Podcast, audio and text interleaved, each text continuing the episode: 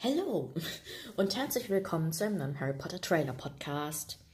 In diesem Podcast analysieren wir jeden zweiten Samstag die Trailer der Harry Potter Filme, bis der Trailer schon in Fetzen hängt. Am Anfang möchte ich darauf hinweisen, dass der Trailer bei Trailer Podcast bei Anchor, Spotify und bei Apple Podcasts verfügbar ist. Wenn weitere Plattformen hinzukommen, werde ich euch natürlich informieren. Aber nicht so lange herumlabern, beginnen wir mal. Der Trailer ist zwei Minuten und sieben Sekunden lang. Wir beginnen heute mit dem Warner Bros. Logo und enden mit einem Bild, wo The Magic Coming Soon steht. Direkt in Sekunde 1 sehen wir das altbekannte Warner Bros. Logo an einem lilafarbenen Himmel am Abend. Wir fahren mit einer langsamen Kamerafahrt hinunter und der Bildschirm wird dann einfach schwarz. Wir fahren nicht, wo diese kleine Szene spielt und nicht, was es mit dieser Anfangssequenz zu tun hat. Aber der erfahrene Filmzuschauer weiß natürlich schon, wo es spielt. Wir sind natürlich im Ligusterweg und Harry ist nach den Sommerferien wieder bei den Dursleys. Aber natürlich weiß der Trailer der Zuschauer noch nicht. Außer er hat den ersten Film gesehen. Aber ja, wir gehen halt jetzt davon aus, dass dies der erste Kontakt mit Harry Potter wäre. Aber ich schweife ab. Wir schwenken zu einer Szene aus dem ersten Film, der uns allen sehr bekannt sein sollte. Nämlich sehen wir Harry im Ollivanders Zauberstabladen, der einen Zauberstab in die Hand gedrückt bekommt. Aber in dieser Szene sagt eine Stimme, ein Jahr zuvor erfuhr er die Wahrheit. Und ich muss hier mal ganz kurz eingrätschen. Please stop the podcast dieser Trailer ist leider auf Englisch, weil ich leider keinen offiziellen Trailer auf Deutsch gefunden habe. Und genau deshalb entschuldige ich mich schon mal im Voraus für meine perfekte englische Übersetzung. Naja, machen wir weiter. Wir schenken zu Hagrid, der den bedeutungsvollen Satz sagt: Du bist ein Zauber, Harry. Wir schwenken zu einer Weihnachtsszene, die uns bisher unbekannt ist, denn wir sehen hier weiße Pferde mit Kutschen auf dem schwarzen See. Hogwarts-Schüler kutschieren. Im Hintergrund sagt die mysteriöse Stimme, und sein erstes Schuljahr wurde eine Legende. Diese Szene muss ich aber leider wieder bis ins kleinste Detail beschreiben. Sorry. Denn wir sehen den schwarzen See eingefroren, denn nur so können die Hogwarts-Schüler überhaupt darauf fahren eigentlich selbstverständlich. Wir sehen übrigens zehn sichtbare Kutschen mit je einem Pferd daran. Zwar ist etwas undeutlich, aber auf den Kutschen müssten circa vier Hogwarts-Schüler sein. Naja. Und da habe ich mich gefragt, wieso nimmt man solch etwas noch in den Film mit hinein? Denn diese Pferde sind stinknormal.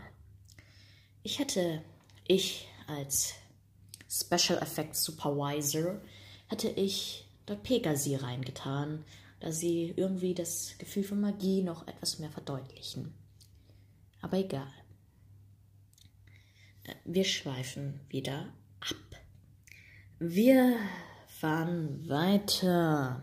Wir sehen Hogwarts in Schnee gehüllt, majestätisch Thron auf dem Thron aus Gestein, also praktisch einem Berg sitzend. Wir sehen anschließend einen goldenen Schriftzug, der sagt Jahr 2. Wir sehen Hogwarts von oben, fahren an dem großen Turm, der Eingangshalle etc. vorbei. Und hier muss ich leider etwas sagen. Einige Traumblasen platzen lassen. Denn das Hogwarts-Modell in den Filmen existiert nicht wirklich. Naja, also genau genommen, Hogwarts existiert nicht wirklich. In den Harry Potter-Filmen wird Hogwarts von einem Modell vertreten. Ich versuche es mal zu erklären. Man hat in den Leavesden Studios, die heute die Warner Bros. Studio Tour London geworden ist, ein Modell gebaut. Ein ziemlich großes Modell, welches ca. 15 Meter groß ist, welches man aber leider nicht von innen begehen könnte. Außer man ist eine Ameise. Aber ich schaffe ab. Denn dieses Modell hat man dann eingescannt und damit versucht, ein digitales Modell von Hogwarts zu erstellen, welches man für VFX-Aufnahmen verwenden konnte. Aber eben leider kein reales Hogwarts. Wir sehen anschließend in Sekunde 23 eine Eule herabkommen. Es ist natürlich Errol, die Familieneule von den Weasleys. Und wir sehen dann sie in eine Schall stürzen. Wir sehen die Schüler an ihren vier Frühstückstischen, bla bla bla. Aber, wait a second. Aber wenn ich richtig sehe, dann ist Errol in eine Schüssel Chips gestürzt. Was ist denn das für eine ungesunde Sache da? Was gibt es denn für ungesunde Sachen zum Frühstück in Hogwarts? Oder ist es nur eine Pause? Aber selbst bei mir in der Schule gab es damals sowas von der Schule nicht. Ich weiß, dass Hogwarts inzwischen schon absoluter Luxus ist, aber welche Schule bietet Chips in den Pausen oder gar zum Frühstück an? Oder hat es einer der kleinen Kiddies gemacht? Damals hatten wir zum Frühstück auch manchmal Brötchen mit Nutella. Aber dann mussten wir gefühlt eine Tonne Obst danach essen. Also was zum Geier machen diese Chips da? Aber egal, wir schweifen ab. Ron flucht schon wieder auf seine Art und wir sehen dann einen seltsamen roten Brief in Rons Händen. Aber wie es üblich ist, werden wir erst beim Anblick des Films erfahren, was im Brief steht. Wir sehen Lockhart mit einem Käfig voll Wichtel, die versuchen, aus dem Käfig auszubrechen. Und da musste ich an Caddys Synchros denken, wo Seamus sagte, die sind nur CGI. Und ja, sie sind CGI, aber das originale Modell wurde wie beim Hogwarts-Modell eingescannt und in diesem Modell wurde dann am Computer ein Hauch Leben verpasst. Wir hören im Hintergrund einen Satz, der so viel bedeutet wie Die Lehrstunden in den magischen Künsten gehen weiter. Was im Deutschen total dumm klingt, aber egal. Die Schüler lachen über die Wichtel, aber dann lässt Lockhart sie einfach frei. Okay, das war wieder der dümmste Move, den ich jemals gesehen habe. Denn man lässt doch keine Wichteln in einem Klassenzimmer mit den kleinen Kindern frei, die noch nie mit Wichteln zu tun hatten. Was hat er denn erwartet, dass die kleinen Kinder die Wichtel besiegen würden, dass Lockhart sie in Kontrolle kriegt, was er ja anscheinend nicht tut. Wenn du schon von deinen berühmten Geschichten über dich rühmst, dann bitte in Maßen und dann vor allem versuch auch deine Rolle zu halten und nicht wie jemand zu wirken, der nichts kann. Aber okay. Wir werden ja sehen. Die Wichtel verwüsten das Kassenzimmer. Und anschließend schmeißt Hermine ihre Bücher vom Tisch und Neville wird an den Ohren am Kronleuchter aufgehangen. Lockhart steht im Hintergrund verängstigt, so als würde er sagen, Mami, bitte verschone mich. Und da sag ich einfach, einfach selbst schuld gehabt, wenn du diesen von uns zu dummen Move schon machst. Aber na gut, ich rege mich mal ab. Auch wenn Lockhart einer der unsympathischsten Charaktere aller Zeiten ist, gibt es noch nervigere. Aber seht selbst. Alte Rivalen werden stärker, sagt die männliche Stimme im Hintergrund, und wir sehen das Gryffindor Quidditch-Team auf das Slytherin Quidditch-Team zulaufen. Wir sehen Draco Malfoy auf einem Besen, Harry zugewandt auf dem Quidditch-Feld während eines Spiels, und die Stimme im Hintergrund sagt: Slytherin hat einen neuen Sucher! Und ich kann es nicht lassen. Ich muss wieder bis ins kleinste Detail alles beschreiben. Wir sehen im Hintergrund einen Turm mit den Hausfarben und dem Löwe Gryffindors und daneben den Hufflepuff-Turm. Okay, alles gut, aber warum sind auf dem Gryffindor-Turm Erwachsene? Wir haben ja in fünf Minuten Harry Podcast gelernt, dass hauptsächlich die Erwachsenen auf neutral schwarz-weißen Türmen sitzen. Aber warum sind jetzt auf den anderen Türmen auch Erwachsene? Meine Antwort darauf wäre ein weiteres Detail aus dem Film. Denn im Film, den der Zuschauer aus dem Jahr 2002 noch nicht gesehen hat, enthüllt, dass Lucius Malfoy zu Gast in Hogwarts ist und sein Sohn Draco Malfoy dabei zuschaut, wie er sich beim Quidditch die Eier bricht. Anscheinend müssen mehr Erwachsene in Hogwarts sein. Ich meine, Lucius ist bestimmt nicht der Einzige, der ein brutales Knochenzentrum in das Spiel mag, wobei Kinder praktisch auseinandergenommen werden. Nein, wahrscheinlich sind noch Freunde, andere Eltern etc. da. Als ich dieses Skript geschrieben habe und bei dem gerade gesprochenen Satz ein bisschen nachgedacht habe, habe ich bemerkt, wieso lässt man Kinder so ein Spiel spielen? Menschen sterben bei diesem Spiel. Also, wieso lassen sie es zu? Und die offizielle Antwort wird wahrscheinlich sein, Quidditch dient dazu, Fairness, Geschick und soziales Miteinander zu lehren und zu repräsentieren. Bullshit, J.K. Rowling. Stellen Sie sich vor, stellen Sie sich vor, werter Zuhörer. Ein Mitschüler von Ihnen wird verletzt, fällt zu Boden und stirbt vor Ihren Augen. Von Geschick und Fairness ist da nicht mehr zu reden, wenn du nur noch ein Brei bist, der aussieht, als hätte jemand versucht, ein Haferbrei zu machen, aber da reingekotzt hat. Ah, wie toll. War sich J.K. Rowling beim Schreiben des ersten Buches der Gefahr nicht bewusst? Aber die Frage gebe ich mal an euch weiter. Entwickelt Theorien, Texte etc. Und falls Sie, werter Zuhörer, gerade bei YouTube zuhören, schreiben Sie es doch in die Kommentare. Danke, ich würde mich schon freuen. Ich mache mal weiter mit dem Trailer. Wir sehen Tom Felton, aka Draco Malfoy, mit seinen fetten, gegelten Haaren. Und Harry sagt verblüfft, Draco? Auf die Aussage, dass Slytherin einen neuen Sucher habe. Kaum davon gerührt, fangen eigentlich zusammengeschnittene Quidditch-Szenen an Draco sagt zu Harry Potter in einem Wettlauf, oh, Entschuldigung, Wettflug, Fang mich, wenn du kannst, Potter. Sie rammen sich in tausend Fouls und Harry sieht, wie ein Klatscher ihn verfolgt. Und würde man Klatscher in Pseudo-Jugendsprache jetzt übersetzen, würde ich mir jetzt einen Ball vorstellen, der Hände hat und versucht, dir eine Watsche zu geben. Na gut, machen wir weiter. In Sekunde 54 sehen wir eine Spiegelung im Wasser und Ginny Weasley hinten im Bild. In der Spiegelung im Wasser sehen wir eine Statue von Salazar Slytherin. Und wer meint, dass die Statue CGI ist, irrt gewaltig. Denn die gesamte Kammer wurde gebaut, wurde aber nach dem zweiten Film wieder abgebaut, ohne dem Wissen, dass die Kammer im letzten Buch noch vorkommen würde. Haha, ihr habt eine gesamte Kammer gebaut und ihr hättet die Kammer recyceln können. Und ihr habt verkackt. Aber na gut, genug Schadenfreude. Wir sehen die Kamera nah an Daniel Radcliffe, aka Harry Potter, im Krankenflügel im Bett liegend fahren. Er schreckt schnell auf, weil ihn etwas geweckt hat, aber wir erfahren nicht, was da ist. Naja, wie so vieles in diesem Trailer. Und dann sehen wir Harry an eine Wand horchen. Wir sehen Dumbledore sagen, die Kammer wurde geöffnet. Wir sehen Snape auffällig, unauffällig blickend und sehen dann McGonagall, die sagt, dass die Schule schließen müsse, wenn die Serie an Mohren nicht aufhört. Gut, schön und gut, aber darin ist McGonagall immer gut gekleidet.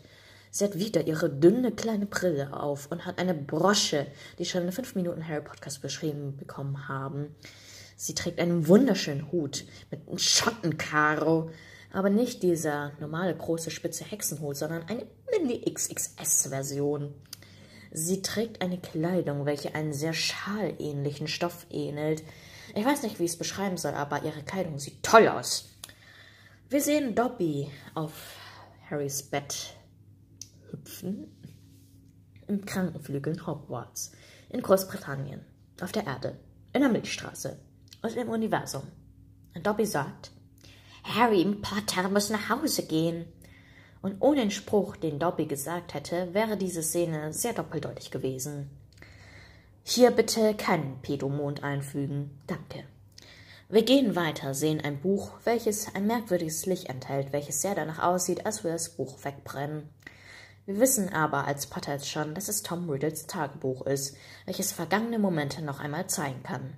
Ähnlich wie beim Denkarium. Ich möchte hier noch mal einen Einschub geben, denn dieser Podcast ist nicht spoilerfrei. Ähnlich wie bei Harry Podcast heißt es auch hier Bücher lesen, Filme durchbingen und dann erst wie einen Podcast einschalten. Danke. Dies ist die erste und letzte Spoilerwarnung. Wir sehen Filch, der im Englischen irgendetwas Unverständliches sagt, jedenfalls für mich. und dann sehen wir Hermine sagen: Hier ist der Plan. Ihr verwandelt euch selbst in Cripe und Goyle. Dann sehen wir Harry und Ron Goyle in eine Besenkammer ziehen. Bewusstlos liegt schon Crab in der Kammer. Wir sehen aus einer Vogelsperspektive die Jungs und ich kann es nicht lassen, die Besenkammer zu beschreiben. Wir sehen am oberen Bildrand Kessel mit ganz vielen kleinen Löchern. Wir sehen eine Lederhandtasche auf einem Regal, die schon längst ihre besten Tage erlebt hat, und wir sehen sonstigen Kram, den Filch braucht, um ganz Hogwarts zu putzen. Der arme Mann. Wir sehen Hermine eine eklige, dicke Flüssigkeit aus einem Kessel rausholen und Harry fragt, Müssen wir das wirklich trinken? Ach nee, Harry, du musst nur die Flüssigkeit in den Klo schmeißen und hoffen, dass es Zeug auf dich wirkt. Aber Hermine antwortet schnell und freundlich Ja. Und sie trinken die Flüssigkeit. Ron macht wieder große Augen und ekelt sich zu Tode, weil der Vielsafttrank danach schmeckt, wie der Charakter ist. Ach, und ein kleiner Fun Fact. Der Vielsafttrank war in Wirklichkeit kein ekliges Gebräu. Oh Wunder! sondern nur eine eklig aussehende, schmackhafte Suppe.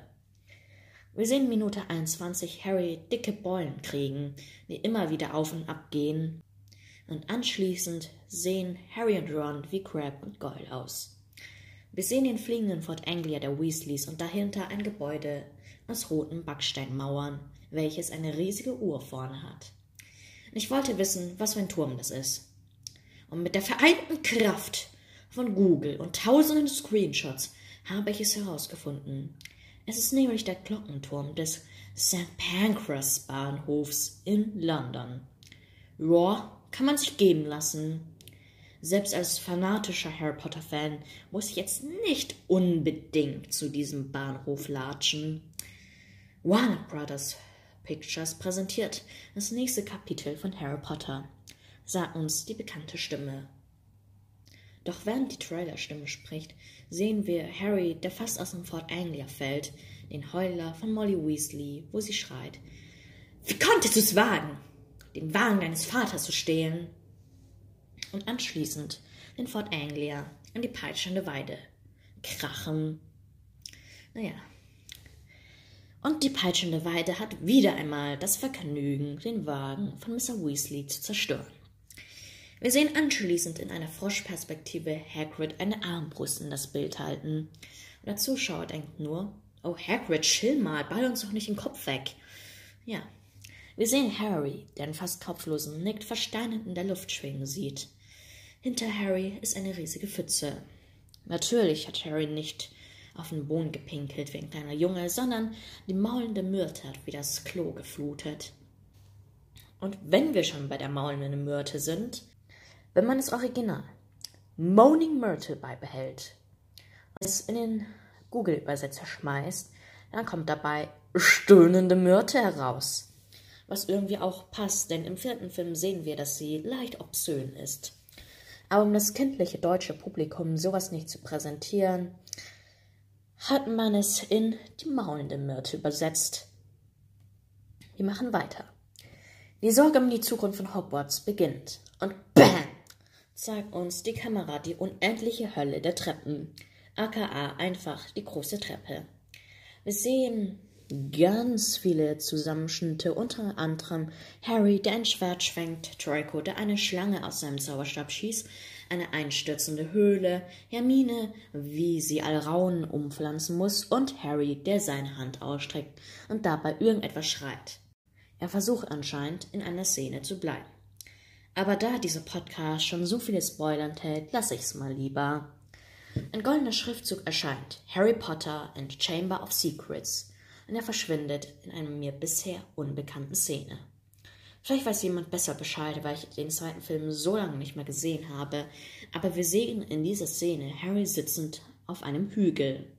Rechts neben ihm landet Hedwig und sein Nimbus 2000 liegt links neben ihm. Vor dem Hügel ist der Schwarze See und dahinter ist Hogwarts. Und Harry blickt auf die allseits bekannte Zaubererschule Hogwarts. Eine wunderschöne Perspektive, weil diese Szene wieder ein Gefühl von Zuhause gibt. Wir sehen anschließend Lucius Malfoy, der sagt, hoffen wir mal, dass Mr. Potter wieder einmal den Tag retten wird. Und hierbei wird ein sehr schöner Trick angewendet. Lucius ist im Schatten, bloß seine Augen werden von einem kleinen Streifen aus Licht beleuchtet. Und dies gibt das Gefühl, der ist böse.